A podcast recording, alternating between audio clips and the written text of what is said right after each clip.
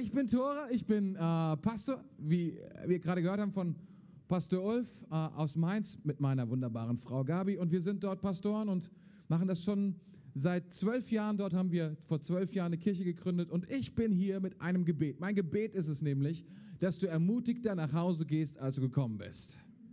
Glaubt ihr, dass das geschieht? Wer glaubt das heute hier? Wer glaubt, dass das Wort Gottes genau das bewerkstelligen kann? Jawohl, ihr seid gläubige Leute, das ist gut so. Amen dazu, Amen dazu, ihr Lieben. Hammer. Ich freue mich total hier zu sein in äh, Hamburg, hier mitten in Hamburg, in der, ich glaube, es würde sagen so Downtown oder so, oder? Würde man das sagen in Hamburg? Nee, oder? Würde man nicht sagen. Nee, was sagt man hier? Sagt, man sagt nur Schanze. Das müssen dann alle anderen irgendwie verstehen, dass das quasi der Mittelpunkt der Erde ist. Ja, also, okay, verstehe, das ist was anderes. Das ist was anderes. Okay, okay, okay, okay. Gut, dass ich das lernen durfte. Powerful. Ähm, hey, ich, ich, ich finde es so cool, hier zu sein. Vielen Dank für die Einladung an äh, an dich und an deine wunderbare Frau. Und wir, ich kann mich erinnern an diese. Und ich möchte sagen, wir haben das seitdem nie wieder gemacht, was wir mit euch gemacht haben. Ich, ich kann mich erinnern. ich weiß nicht, ob das jetzt gut ist oder schlecht ist, aber es war zumindest kein Tool. es war kein Tool, was wir irgendwie öfter oder sowas einsetzen. Aber was ich gespürt habe damals, und ich sehe es heute, diese Kirche ist so frisch und ähm, wisst ihr, ich liebe es, dass Kirche dort stattfindet, wo Leben stattfindet wo die Menschen sind. Und ähm, das ist so eine Kirche. Und sie liebt Jesus. Ich spüre, hier sind so viele Menschen, die sind so hungrig nach Jesus. Stimmt das? Gibt es irgendjemanden, auf den das zutrifft hier heute Abend? Heute Nachmittag? Ich weiß nicht genau, was ihr dazu sagt, aber das, das ist der Hammer. Und ich liebe es, hier zu sein. Das ist so cool. Wow. Ich habe mit 14 Jahren mein Leben Jesus gegeben und ähm, das ist irgendwie wirklich eine Bekehrung gewesen. So nennt man das. Bekehrung. Ich habe vorher irgendwie gehört davon, dass Menschen Jesus lieb haben. Ich habe gehört die Geschichten von Mose und all diesen Typen. Ich habe gehört von Abraham. Und als ich die Geschichte von Abraham gehört habe, habe ich gesagt, so einer will ich sein. Abraham war ein Typ, der hat sein Zuhause verlassen, um dorthin zu gehen, was Gott ihm gezeigt hat. Ich habe gesagt, irgendwas, irgendwas in diesem Typen ist so abgefahren. Er tut, was Gott sagt und geht irgendwo hin, in ein Land, was er nicht kennt, weil Gott es ihm sagt. Das war ich in der ersten Klasse und habe gesagt, ich will so ein Typ werden. Und dann war ich 14 Jahre alt und ich hörte davon, dass du ein Leben mit Jesus haben kannst. Und ich habe Jesus mein Leben gegeben. Und in diesem Augenblick habe ich etwas verstanden, dass das nicht selbstverständlich ist, sondern dass die Menschen hören müssen von diesem Jesus. Und ähm, seit, seit, seit diesem Zeitpunkt versuche ich zu predigen, wo auch immer ich kann. Zur Zeit und zur Unzeit. Was auch immer das bedeutet. Ich hoffe, heute Abend ist gute Zeit für dich. Ich bin jedenfalls froh, dass du da bist, dass du ein bisschen Zeit mitbringst und dass du Zeit gibst uns, mir heute Abend, um zuzuhören. Und da das Evangelium hat Kraft. Und es, es will uns verändern und es will uns nicht nur ein bisschen renovieren, ja, so ein bisschen drüber streichen, sondern Gott möchte ein neues Leben, neues Leben uns geben. Das ist, was er vorhat. Amen. Seid ihr bereit heute Abend für neues Leben? Seid ihr hergekommen und gedacht, na, das wird eine gute Zeit? Ja, das ist schon mal gut. Aber heute Abend will Gott etwas Neues tun in deinem Leben, okay? Nicht nur eine gute Zeit. Du gehst nach Hause, bist ermutigt und du sagst, meine Güte, Gott hat etwas Besonderes für mich. Amen. Hey, hattest du nicht vorhin gesagt, dass du ganz laut Amen rufen willst immer? Ja, so habe ich mir das gedacht. Hey, ich habe es nicht vergessen. Das Thema, das Thema heute, heute Abend ist, ich wähle, ich wähle Bestimmung vor Beliebtheit. Ich wähle Bestimmung vor Beliebtheit. Sag mal zu deinem Nachbarn, Bestimmung. Und jetzt zum anderen Nachbarn, Beliebtheit. Bestimmung vor Beliebtheit. Bestimmung vor Beliebtheit. Ich wähle. Das Abgefahrene ist, dass wir, dass wir ein Leben haben. Gott hat uns ein Leben gegeben, in dem wir wählen dürfen. Manche Leute denken, dass sie keine Wahl haben, aber das stimmt nicht. Wir haben die Wahl. Gott stellt uns immer wieder vor die Wahl und wir dürfen zwischen Dingen wählen. Ich weiß nicht, ob du es wusstest, aber in 5. Mose 30 bis 19, da steht, heute stelle ich euch vor die Wahl zwischen Leben und Tod, zwischen Segen und Fluch. Der Himmel und die Erde sind meine Zeugen. Wählt doch das Leben, damit ihr und eure Nachkommen am Leben bleiben. Gott sagt, wählt doch das Leben. Ich stelle euch vor die Wahl. Wir haben eine Verantwortung für unser Leben. Gott möchte, dass wir wählen. Und heute möchte ich euch vorschlagen, überzeugen, werben, alles tun, damit du sagst, Bestimmung vor Beliebtheit. Ich möchte nicht sagen, Beliebtheit ist blöd. Ich möchte nur sagen, Bestimmung ist so viel powervoller als Beliebtheit. Vielleicht dachtest du bisher, Beliebtheit ist ziemlich cool und sehr wünschenswert. Und ich gebe dir recht, jawohl, Beliebtheit ist eine tolle Sache, aber ich möchte dir etwas vorstellen, das ist Bestimmung und es kann so viel mehr für dich tun. Bestimmung kann so viel mehr für dich tun. Und ich habe drei Bibelstellen mitgebracht, über die ich prinzipiell predige. Und im ersten Gottesdienst ist mir aufgefallen, äh, dass ich nicht besonders weit gekommen bin. Deswegen gebe ich mal ein bisschen mehr Gas jetzt im zweiten Gottesdienst. Ich hoffe, das ist okay für dich. Und versuche, versuche sozusagen so nicht nur den ersten Punkt zu streifen, sondern irgendwie mal alle fünf irgendwann Start zu bringen. Mal gucken, ob das gelingt. Wenn nicht, denke ich dennoch, dass Gott heute zu dir reden wird. Amen.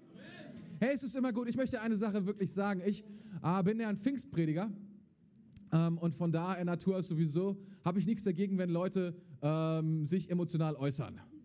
Während Gott, es ist erlaubt, auch in Deutschland, auch in Hamburg, ähm, weil ihr seid ja nicht Downtown, sondern Schanze, ne? das ist ja schon was anderes. Und ähm, der andere Grund ist der, es ist, das ist ein geistlicher Grund, ein geistlicher Grund. Ich weiß nicht, ob du es wusstest, aber, aber, aber Gott möchte, dass nicht das Wissen vermittelt wird von mir, sondern Gott möchte etwas mit deinem Glauben tun. Und weißt du, womit geglaubt wird? Nicht mit dem Kopf, sondern mit dem Herz. Und die Bibel sagt Folgendes über das Herz. Mit dem Herzen wird geglaubt, mit dem Mund wird bekannt. Es funktioniert, wenn du beides tust. Nicht nur das eine oder das andere, sondern beides. Das heißt, wenn du etwas hörst und du sagst, wow, das möchte ich, dass das in mein Herz eingebaut wird als Glauben, dann kannst du Folgendes tun. Du kannst sagen zum Beispiel, wow. Oder ja. Oder okay, wow geht auch. Eine, eine Äußerung deines Herzens, mit der du sagst, ich nehme das Wort, was gerade über mich geschehen ist, und ich nehme es für mich. Okay? Es ist mein Wort, es soll für mich gelten, es soll in meinem Leben Wirkung bringen und du sagst dein Amen dazu. So machen das die, sagen wir mal, eher traditionellen, äh, traditionelleren Christen Amen oder Halleluja. Aber du kannst auch einfach Jo sagen, das geht auch. Jo sagen, glaube ich, die Hamburger oder so. Das ist auch in Ordnung. Alles klar. Seid ihr dabei? Nee, das war noch nicht so richtig. Seid ihr dabei? So gut, euch zu sehen und zu hören. Preis dem Herrn. 1 Samuel 16, Vers 7. Doch der Herr sprach zu Samuel, lass dich nicht von seinem Äußeren oder seiner Größe blenden. Ich habe ihn nicht erwählt. Der Herr entscheidet nicht nach den Maßstäben der Menschen. Der Mensch urteilt, der Mensch urteilt nach dem, was er sieht. Doch der Herr sieht ins Herz. Und hier möchte ich eine Sache sagen. Der Herr sieht ins Herz. Menschen nicht. Du kannst nicht sehen, was in dem Herzen deines Nachbarn ist, aber Gott kann es. Und hier haben wir einen Bibelvers und wir, wir lernen hier an dieser Stelle, wir lernen, Gott hat andere Kriterien, um zu wählen, als wir sie haben. Hier wird Eliab und sieben oder sechs andere Brüder nicht erwählt, sondern der, der gar nicht im Raum ist, David, der irgendwo da draußen noch ist, der wird gewählt. Und Gott sagt, meine Kriterien sind andere Kriterien, mit denen ich auswähle. Das ist wichtig zu wissen. Wir müssen verstehen, Gott ist ein Gott, der in die Herzen sieht.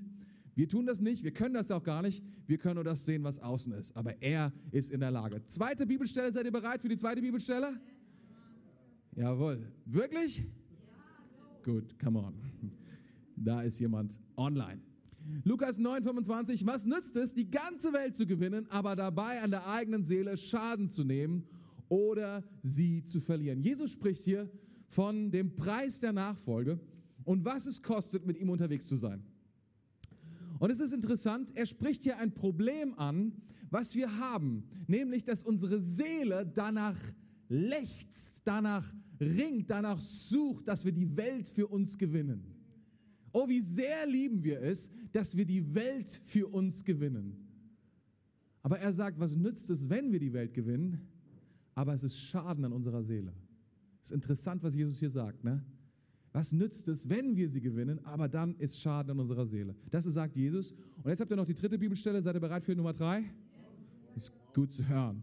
Hebräer 11, 24 bis 26, da heißt es, durch den Glauben weigerte sich Mose, als er erwachsen war, sich als Sohn der Tochter des Pharao bezeichnen zu lassen. Er zog es vor, mit dem Volk zu leiden, anstatt sich mit dem flüchtigen Vergnügen der Sünde hinzugeben. Er hielt die Leiden, die auch Christus auf sich nahm, für besseren, besseren Reichtum als die Schätze Ägyptens. denn er sah die große Belohnung entgegen, die Gott ihm geben würde. Mose trifft eine merkwürdige Entscheidung. Er wählt.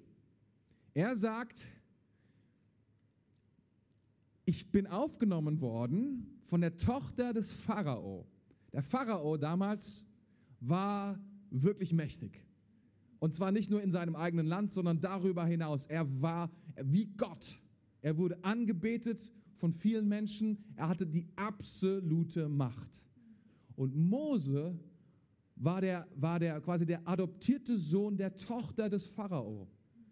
Nur das alleine brachte ihm Autorität und Kraft und Status und Position. Und er hat gesagt, ich wähle in diesem Augenblick, ich wähle einen anderen Weg. Ich wähle, ich bin nicht mehr das, ich bin etwas anderes. Und warum wird hier beschrieben? Warum es ist, er hielt, er sagt, zog, er zog es vor, mit dem Volk zu leiden. Als er war Hebräer. Er wusste, er ist nicht tatsächlich der Sohn, er ist nur adoptiert, er wurde nur gefunden. Ich ziehe es vor, mit meinem Volk zu sein. Das ist eine interessante Geschichte. Er zieht etwas vor. Hier stellt er etwas, hier wählt er etwas. Und zwar Bestimmung vor Beliebtheit. Ich möchte euch Folgendes sagen, Beliebtheit ist keine so schlechte Sache, sondern in unserem Alltag begegnet uns Beliebtheit ständig. Es ist ein, Maß, was wir, was wir andauernd antreffen. Politbarometer. Politbarometer. Ich weiß nicht, ob du gehört hast, wer ist am beliebtesten momentan von unseren Politikern? Ich glaube, lange Zeit war das Angela, Angela Merkel. Glaube, jetzt wurde sie überholt von irgendjemand anders. Ich weiß gar nicht von wem. Ich habe es nur gelesen, ich habe es aber dann nicht fertig gelesen, weil es hat mich nicht interessiert. Aber es gibt Politbarometer, da kannst du feststellen, wie beliebt sind Politiker. Und für Politiker ist es wichtig, weil sie wollen ja das Land regieren. Und wenn sie nicht beliebt sind, werden sie nicht gewählt. Logischerweise. Also Beliebtheit ist eine wichtige Sache. Es ist beeinflusst unsere Akzeptanz. Wenn wir etwas verkaufen wollen, sollten wir beliebt sein bei Leuten. Ne? Deswegen, wenn du ein gutes Verkaufsseminar besuchst, dann dann, dann, dann, dann wirst du immer irgendwie was hören wie, bau eine Beziehung auf, sodass du eine Beliebtheit hast bei der anderen Person, damit du ihr was verkaufen kannst. Eine, eine schwere Sache zu verkaufen, viel zu verkaufen, bedeutet eine große Beliebtheit zu haben. Du brauchst etwas, um da etwas drüber zu transportieren. Beliebtheit beeinflusst ähm, Einfluss. Letztlich ist Leiterschaft nichts anderes als Einfluss. Wenn du Leiter sein willst, musst du Einfluss haben. Wenn du beliebt bist, hast du Einfluss. Also eine ziemlich einfache Formel, kannst du ganz einfach nachvollziehen. Wenn du beliebt bist, dann hast du Einfluss und dann kannst du Leiter sein. Also es ist irgendwie schon wichtig, beliebt zu sein. Man kann es nicht, Beliebtheit beeinflusst unseren Selbstwert, wie wir uns selbst bewerten. Wie bewertest du dich selbst von 1 bis 6? Wie bewertest du dich? Oh, drei, befriedigend. Oder sagst du, oh, ganz gut. Der andere sagt vielleicht so ausreichend. Wenn du ganz mies drauf bist heute, mangelhaft. Wie bewertest du dich selbst? Und warum hat Beliebtheit etwas damit zu tun? Warum? Weil Beliebtheit misst ähm, deine Nachfrage. Wie nachgefragt bist du? Wie oft wirst du gefragt? Wie viele Follower hast du bei Instagram? Wie viele Likes bekommst du für einen Post? Das alles spielt in unseren Selbstwert hinein. Warum? Weil jemand sagt, ich sehe dich, ich akzeptiere dich. Ich erkenne dich. Äh, man kann auch Respekt dazu sagen. Wir Männer würden vielleicht sagen, ah, ich brauche keine Beliebtheit, das brauche ich ganz ich brauche Respekt. Ich bin Mann. Ja, aber Respekt ist auch nichts anderes als Beliebtheit im Endeffekt. Es ist oder Akzeptanz, geschätzt zu werden, gemocht zu werden, gebraucht zu werden. Ich will gebraucht sein. Viele Menschen wollen wissen, dass sie gebraucht sind. Beliebt. Und wir, wir, wir bestimmen dieses Level äh, mittlerweile ziemlich gut durch unsere Likes und Nachfolger. Man kann die übrigens auch kaufen in Asien. Wird aber an deinem Selbstwert nicht viel tun, weil du weißt, dass du es gekauft hast. Und ich glaube, dass es dennoch, obwohl Beliebtheit so viel für uns tun kann, etwas gibt, was noch mehr für uns tun kann. Und was manchmal in dem Widerspruch zur Beliebtheit liegt. Und das ist Bestimmung. Bestimmung. Bestimmung kann mehr für uns tun. Weißt du, wenn Beliebtheit ist vielleicht ein Feedback von außen. Beliebtheit wird ja immer gespiegelt in, in einer anderen Person oder anderen Personen, in Mehrheiten, die mich wählen oder Mehrheiten, die mich nicht wählen, die mich sehen oder nicht sehen, die mich beachten, wenn ich einen Raum betrete oder wenn ich nicht betrete. Das ist Beliebtheit. Bestimmung ist etwas wie eine innere Gravitationskraft, die in dir steckt. Sie ist in dir drin. Und sie hat Kraft, weil sie nicht von außen kommt, sondern nur weil sie von innen kommt. Das ist der Unterschied zwischen Beliebtheit und Bestimmung. Beliebtheit ist außen, Bestimmung ist in dir drin. Es kommt durch das, und ich habe jetzt verschiedene Punkte, es kommt durch das, was Gott in dich hineingelegt hat. Deine Bestimmung kommt von Gott. Deine Bestimmung, erster Punkt, kommt von Gott. Amen. Du bist online und wach, preis dem Herrn. Das ist so gut, man. Beliebtheit kommt von Gott. Gott hat dich gemacht. Gott hat nicht irgendwie gedacht, ach du meine Güte, jetzt bist du da auf der Erde, was soll ich mit dir machen? So, ne? Sondern in der Ewigkeit, als er an dich dachte, wie ist sein Name? Als er in der Ewigkeit dachte, Rahel, da wusste er genau, wer du sein würdest, wann du geboren werden würdest und was er mit dir tun will, was dein Zweck sein würde, mit wem du reden würdest, was der Unterschied machen würde, wenn du redest, wenn du liebst, wenn du dich für ihn entscheidest. All diese Dinge, Gott wusste es in der Ewigkeit, als er sprach, Rahel, und dich formte. Es ist nicht einfach so passiert. Ups, da ist jemand, was machen wir jetzt? Nee, nee, nee, nee, nee. Jeder von uns, jeder, der hier sitzt, ist kein Unfall, sondern es ist ein Gedanke Gottes und ein Gedanke Gottes ist so komplex, so tief. Wir müssen uns vorstellen, und wir können das, ich kann das mathematisch locker beweisen, Gott hat eine Ewigkeit über Rahel nachgedacht. Und die nächste Ewigkeit hat er für Ulf benutzt. Vielleicht nur eine halbe Ewigkeit. Aber bei Rahel hat er eine ganze benutzt. Aber ihr seht, wie, wie grotesk das ist, eine halbe Ewigkeit. Was ist eine halbe Ewigkeit? Ist eine Ewigkeit. Was sind zwei Ewigkeiten? Das, äh, also wir kommen damit nicht klar. Wir merken, was Gott sich auch immer ausgedacht hat, als er uns gedacht hat, es hat seinen Zweck. Du bist nicht hier, du bist kein Unfall, du bist kein Zufall. Und ähm, wir lesen in der Bibel, dass, dass als Gott uns macht, er uns Aufträge gibt und uns sagt, hey, ich möchte, dass ihr, dass ihr euch multipliziert. Seid fruchtbar und mehret euch. Ich möchte, dass ihr euch die Erde untertan macht. Ich möchte sehen, was ihr tut mit dieser Erde, die ich gemacht habe. Ich möchte sehen, wie ihr den Garten weiter gestaltet. Ich möchte sehen, wie ihr drauf aufpasst. Ich möchte sehen, wie ihr am Start seid und, und wie ihr das alles, ich möchte sehen, wann ihr das iPhone erfindet. Ich will es sehen. Wenn ihr all diese crazy Dinge tut, die, die in euch drinstecken. Und das tun wir immer noch. Wir sind immer noch dabei, und wir tun Dinge, die gut sind, wir tun Dinge, die schlecht sind. Aber eine Sache haben wir verloren bei diesem Auftrag. Das Wichtigste von dem, was unsere Bestimmung ist, nämlich Gott hat sich gewünscht, dass wir all das tun mit ihm zusammen. Mit ihm zusammen. Gott wollte, dass wir mit ihm zusammen am Start sind. Gott wollte, dass wir unsere Bestimmung finden in seiner Gegenwart. Ich, hab, ich, weiß, ich, ich weiß nicht, ob du es weißt, aber wir haben jetzt hier gerade Gott gepriesen und Vielleicht hast du es gespürt, wie sich die Atmosphäre in dem Raum verändert hat. Wie eine Präsenz anwesend war und du gesagt hast, uh, ich möchte dir etwas über Gott sagen. Wenn du eine Sekunde in der Gegenwart Gottes verbringst, du wirst sagen, das ist besser als alles, was ich vorher hatte an Drogen, Sex, Essen, Achterbahnfahrten, finde ich ziemlich cool.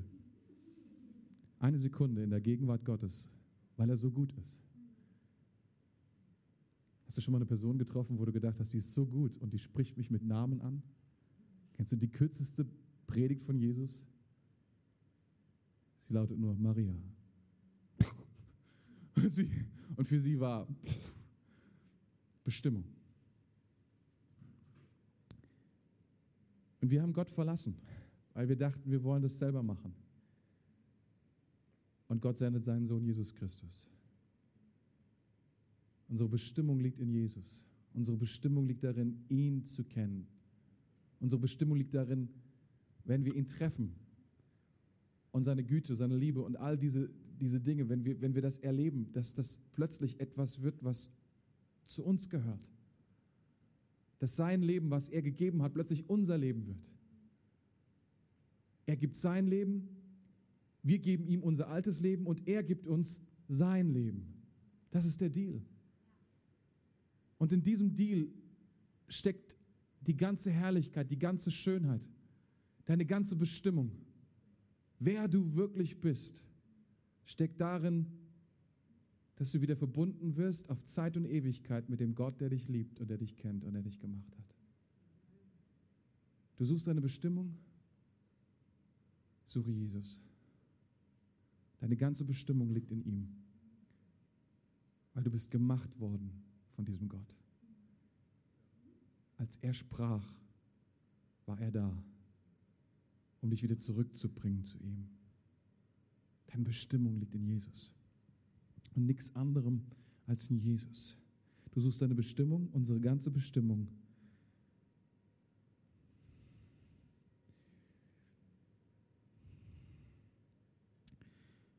Anders gesagt, deine und meine Bestimmung ist es, Jesus Christus so gut darzustellen wie nur möglich. Etwas ganz Merkwürdiges passiert, wenn Jesus in unser Leben trifft, tritt. Es ist nicht nur was Technisches, sozusagen, so etwas äh, so eine Transaktion nach dem Motto, ich benutze jetzt Jesus, damit er mir vergibt und dann kann ich machen, was ich will.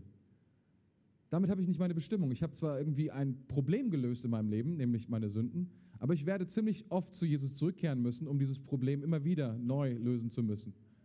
Und ich benutze Jesus als quasi als mein Sündenvergebungsautomat. Sage Jesus, hier hast du meine Sünde, dafür bekomme ich Vergebung, vielen Dank, ich gehe weiter, mach mein Ding. Aber du hast deine Bestimmung nicht gefunden. Viele Christen haben ihre Bestimmung nicht gefunden. Sie machen immer weiter mit ihrem alten Leben und sie benutzen Jesus als ein, als ein Werkzeug. Sie benutzen Jesus als ein Mentor, als Pimp up my life Jesus. Damit ich es irgendwie besser auf die Reihe bekomme, damit ich mein Leben besser leben kann, was mein Leben ausmachen soll. Meine Vorstellung vom Leben. Ich, ich kenne zu viele Christen, die so leben. Das ist so schade, weil sie kennen zwar Jesus, ein Teil von Jesus, aber sie haben noch nicht die Bestimmung. Die Bestimmung liegt darin, dass wir, dass wir Jesus erlauben, unser Leben komplett einzunehmen. Dass wir ihm erlauben, dass er Teil wird von unserem Leben, dass wir ihm erlauben, dass wir unser Leben ihm hinlegen, dass wir ihm erlauben, in unser Leben einzutreten und zu bestimmen, wer wir sind und was wir tun. Wir legen unser Leben hin. Das ist, was Jesus gesagt hat. Was hilft es, wenn wir die ganze Welt gewinnen, aber unsere Seele nimmt Schaden daran? Was nützt es uns, wenn wir die erfolgreichsten, fruchtbarsten Menschen sind der Welt, aber wir haben ihn verloren? Weil wir unsere Seele verlieren. Das Größte, was wir tun können, ist, dass wir, und das ist unsere Bestimmung, dass wir Jesus ausstrahlen. Dass Jesus durch uns hindurchstrahlt. Nicht weil, nicht weil wir Jesus simulieren, nicht weil wir Jesus, weil wir versuchen mit aller Kraft Jesus so zu sein. Ich bin jetzt ein guter Mensch ich studiere jetzt soziale Arbeit. Ich will niemanden dissen, der soziale Arbeit übrigens studiert. Das ist eine super Sache, gute Sache. Ich werde jetzt eine, meine Frau ist Krankenschwester, by the way. Und ähm, da, da, da, liegt etwas, da liegt eine Sehnsucht in uns, anderen Menschen zu helfen. Aber das ist nicht, was es bedeutet, Jesus zu sein. Was es bedeutet, Jesus zu sein, ist, dass, wir, dass, dass er uns sein Leben gibt und wir ihm unser Leben unterordnen und er uns, sich mit uns verbindet und wir ausstrahlen, wer er ist. Wir leben nicht mehr für uns selbst, er lebt durch uns. So viel powervoller. Ich will dir etwas sagen, wenn du in Hamburg auffallen willst, und das ist nicht so leicht, denn hier gibt es ziemlich viele crazy Leute. Die sind ziemlich bunt angezogen oder sie benehmen sich merkwürdig oder was auch immer. Das könnte ein Ziel sein, aufzufallen, beliebt zu sein. Ich möchte dir sagen, was, was, was dich auffallen lässt wie ein wie dieses goldene Haus, was da auf der Reeperbahn steht. Da steht ein Haus, das ist golden. Ich habe gedacht, meine Güte. Ich bin heute Morgen gelaufen, ich aus dem Hotel raus und dachte, oh, ich laufe mal ein paar Meter, war dann auf der Reeperbahn, was mich, wo ich noch nie war vorher, dachte, guck mir das alles mal an. Und dann dachte ich irgendwann, nachdem ich so ein paar Streits mitbekommen habe, ein paar Schlägereien, oh, ich gehe doch vielleicht wieder zurück ins Hotel. Aber da war ein Haus, das war golden. Und ich habe gedacht, das muss ich mir noch angucken. Es hat mittlerweile nach Urin gerochen und all diese Dinge, aber es war mir egal. Ich wollte sehen, was dieses Haus wohl sein mag. Ich will dir etwas sagen. Wenn Jesus durch dein Leben hindurchstrahlt, wirst du sein wie ein goldenes Haus. Die Menschen müssen wissen, wer darin wohnt, warum es so strahlt. Mitten auf der krassesten Straße, wo ein Wettbewerb gefeiert wird, wer fällt am meisten auf? Wirst du auffallen, weil Jesus in dir lebt und durch dich strahlt. Amen. Das ist Bestimmung. Wenn du deine Bestimmung findest, Bestimmung ist keine, ist keine Definition. Bestimmung ist eine Person. Deine Bestimmung ist es, dass Jesus in deinem Leben ist. Deine Bestimmung ist es, dass Jesus dir sein Leben gibt. Das ist deine Bestimmung. Habt ihr das? Deine Bestimmung, wenn du die hast, hilft dir, dich korrekt zu benennen. Das ist der Punkt 2. Schaut mal, Punkt 2. Deine Bestimmung hilft dir, dich korrekt zu benennen. Wenn du, wenn, du, wenn du nicht mehr lebst, um beliebt zu sein, dann musst du dich nicht mehr vergleichen. Wenn es nicht mehr zuerst darum geht, dass du beliebt bist, musst du dich nicht mehr vergleichen. Ich sage dir, der größte Selbstwertvernichter der Welt, den es gibt, der größte Selbstwertvernichter, den es gibt, ist, dass wir uns miteinander vergleichen. Das tötet uns. Stell dir mal vor, du lebst in einer Welt, in der du dich nicht mehr vergleichst. Du morgens aufstehst und abends ins Bett gehst, voller Freude, weil es dir völlig egal ist, ob du beliebt bist oder nicht, weil du hast eine Bestimmung. Und du lebst in dieser Kraft dieser Bestimmung und aus dieser Bestimmung und in diese Bestimmung solange du dich vergleichst, tust du eigentlich genau das, was du nicht willst. Du machst dich vergleichbar. Du willst doch gar nicht gleich sein wie alle anderen, gleich. Du willst doch was Besonderes sein, oder? Wieso vergleichst du dich denn, wenn du etwas Besonderes sein willst?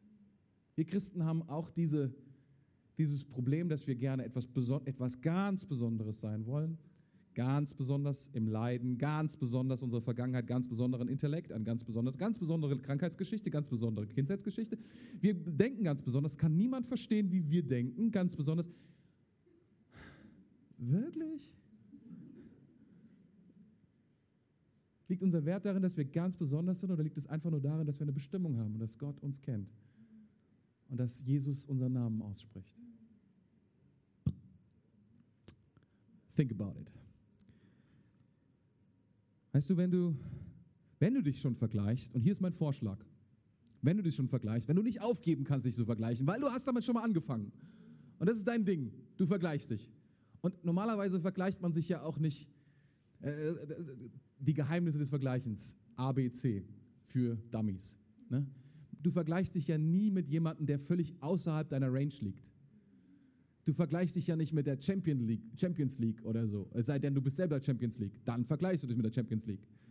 Du vergleichst dich ja immer mit den Leuten, die im gleichen Alter sind, die das Gleiche tun, die ähnlich aussehen wie du, die mit dir zusammen auf die Schule gegangen sind, die denselben Job haben. Ich vergleiche mich, wenn überhaupt, mit Ulf. Und verstehst du, du, du vergleichst dich ja mit, mit Leuten, die ähnlich sind. Das ist, das, das ist, wie Vergleichen funktioniert. So, so vergleicht man sich. Und daran zerstören wir uns innerlich. Ich müsste doch genauso weit sein wie Ulf. Ich müsste genauso stark sein wie Ulf. Ich müsste doch genauso hübsch sein wie. Ich müsste doch genauso. Meine Güte! Wieso ist das alles nicht der Fall? Und mein Selbstwert sinkt und sinkt und sinkt und sinkt. Wenn du dich schon vergleichst, dann hier ist mein Vorschlag: Vergleiche dich mit der Bestimmung Gottes über deinem Leben. Hör auf, dich zu vergleichen mit anderen Personen. Die haben eine andere Bestimmung.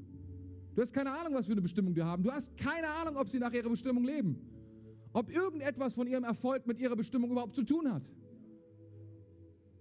Ob sie nicht eines Tages vor Gott stehen und sagen, guck mal, ich habe fünf Millionen, drei Häuser, halb St. Pauli gehört mir. Und Gott sagt, das habe ich von dir gar nicht gewollt. Du hattest eine andere Bestimmung. Du hast keine Ahnung, was die Bestimmung eines anderen ist, aber du kannst eine Sache wissen, was deine Bestimmung ist. Und du kannst Gott fragen, was seine Bestimmung ist und dieser Bestimmung entsprechend handeln. Aber ganz im Ernst, wir alle würden gerne hören, dass ein Prophet kommt, dass er sagt, lieber Bruder, liebe Schwester, du bist ein Pastor, du bist ein Apostel, du bist ein Millionär, du bist dies und jenes. Stell dir vor, das passiert. Ich habe mir das gewünscht, die ersten zehn Jahre meines Lebens als Christ. Und dann kam ein, tatsächlich ein Mann Gottes und der prophezeit über mir und ich dachte, ja, yeah.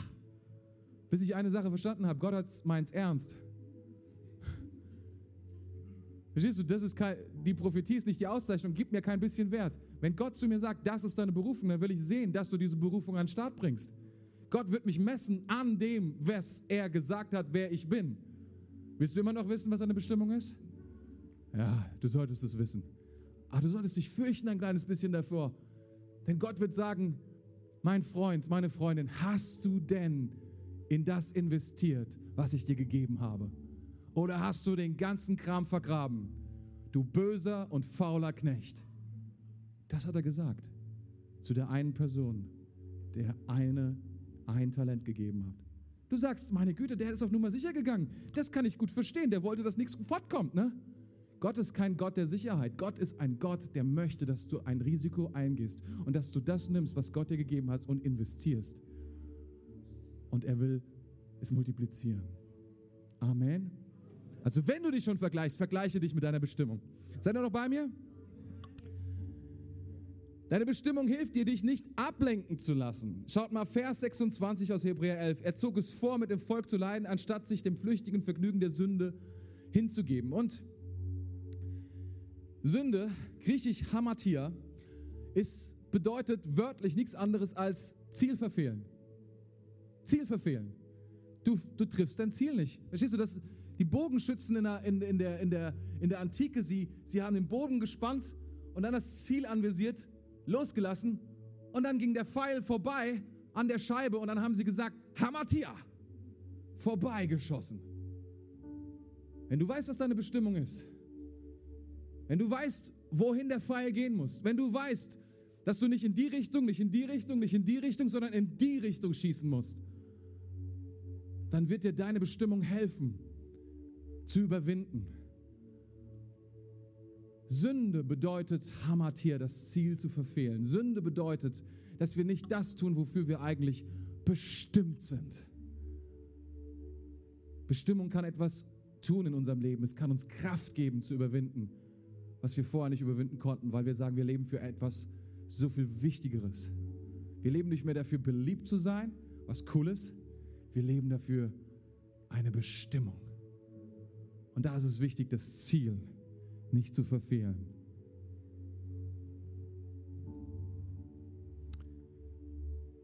Deine Bestimmung hilft dir, dich nicht ablenken zu lassen.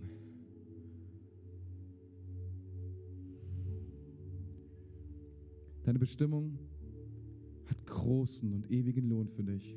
Vers 25, 26.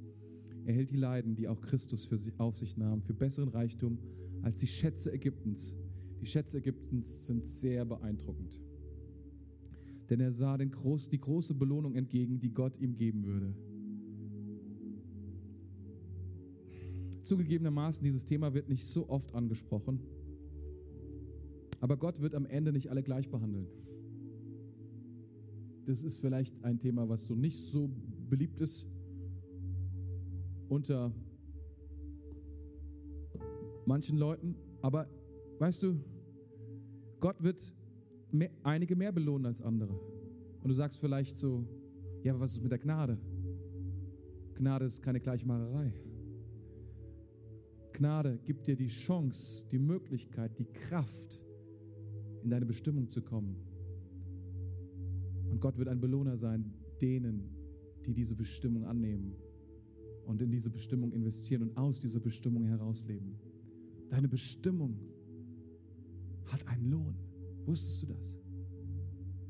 Gott wird sagen, du guter und treuer Knecht, danke, dass du die fünf Talente genommen hast, nicht vergraben hast, sondern investiert hast und fünf weitere dazu gewonnen hast. Danke, dass du die Bestimmung, die ich mir für dich ausgedacht habe, die Gaben, die ich dir dazu gegeben habe, den Charakter, die Persönlichkeit, die du hast, dass du all das genommen hast dich selbst aufgegeben hast, dein Leben mir hingelegt hast, den Heiligen Geist eingeladen hast und mir danach gefolgt bist, um das zu tun, was ich für dich habe. Danke. Deine Bestimmung hat großen und ewigen Lohn. Und mein letzter Punkt.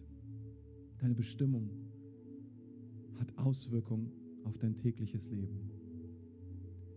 Manche Leute denken so, das ist so ein Metathema, ne? Bestimmung, das ist so, wenn, ich, wenn mir nichts mehr einfällt, über was ich nachdenken kann, dann denke ich über Bestimmung nach.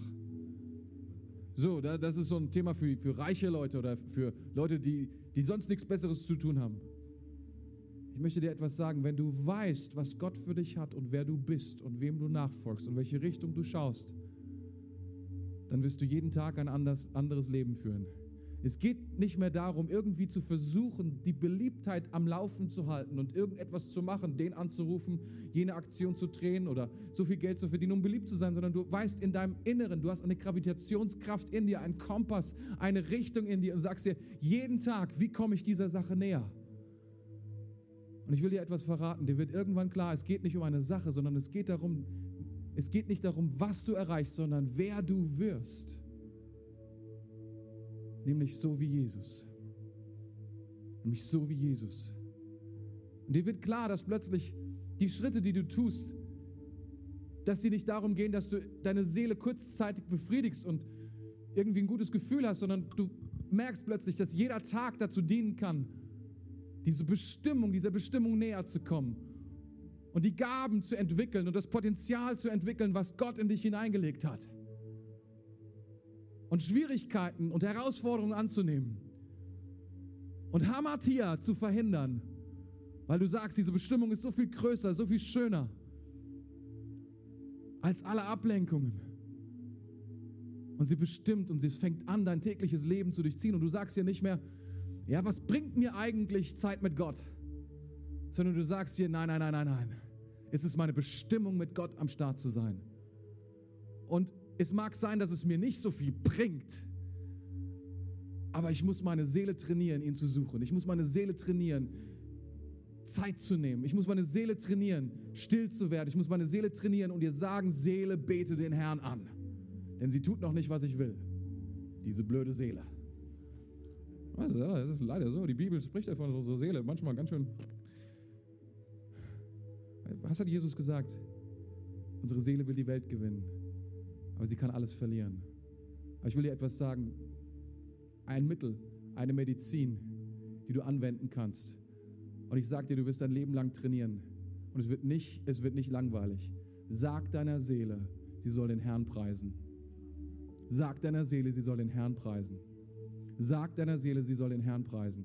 Oh, ich habe da momentan keine Gefühle für. Scheiß auf deine Gefühle. Es geht nicht um deine Gefühle.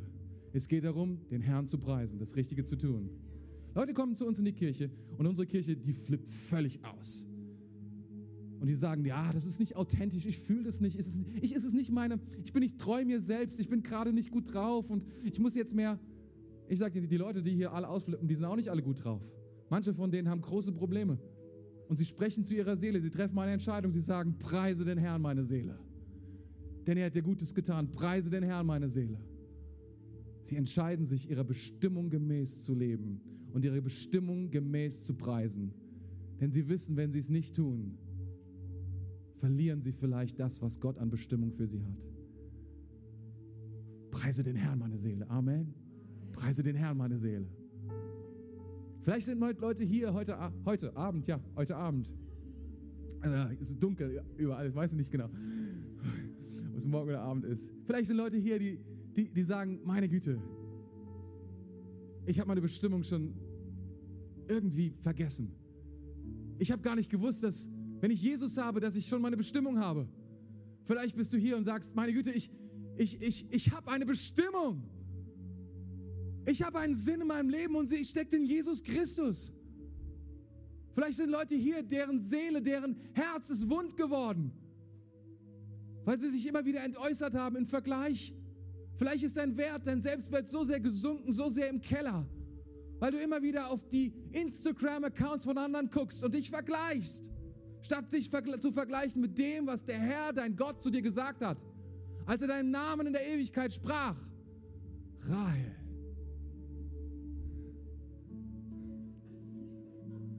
Ja, Schwester, so ist es.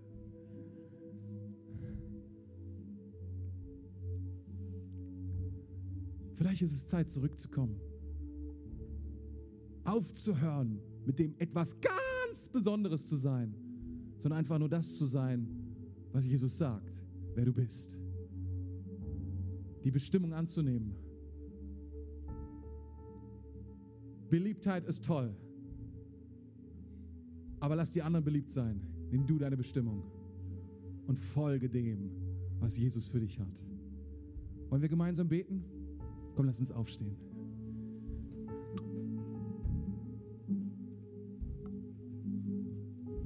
Lass uns die Hände heben. Wir haben das schon geübt.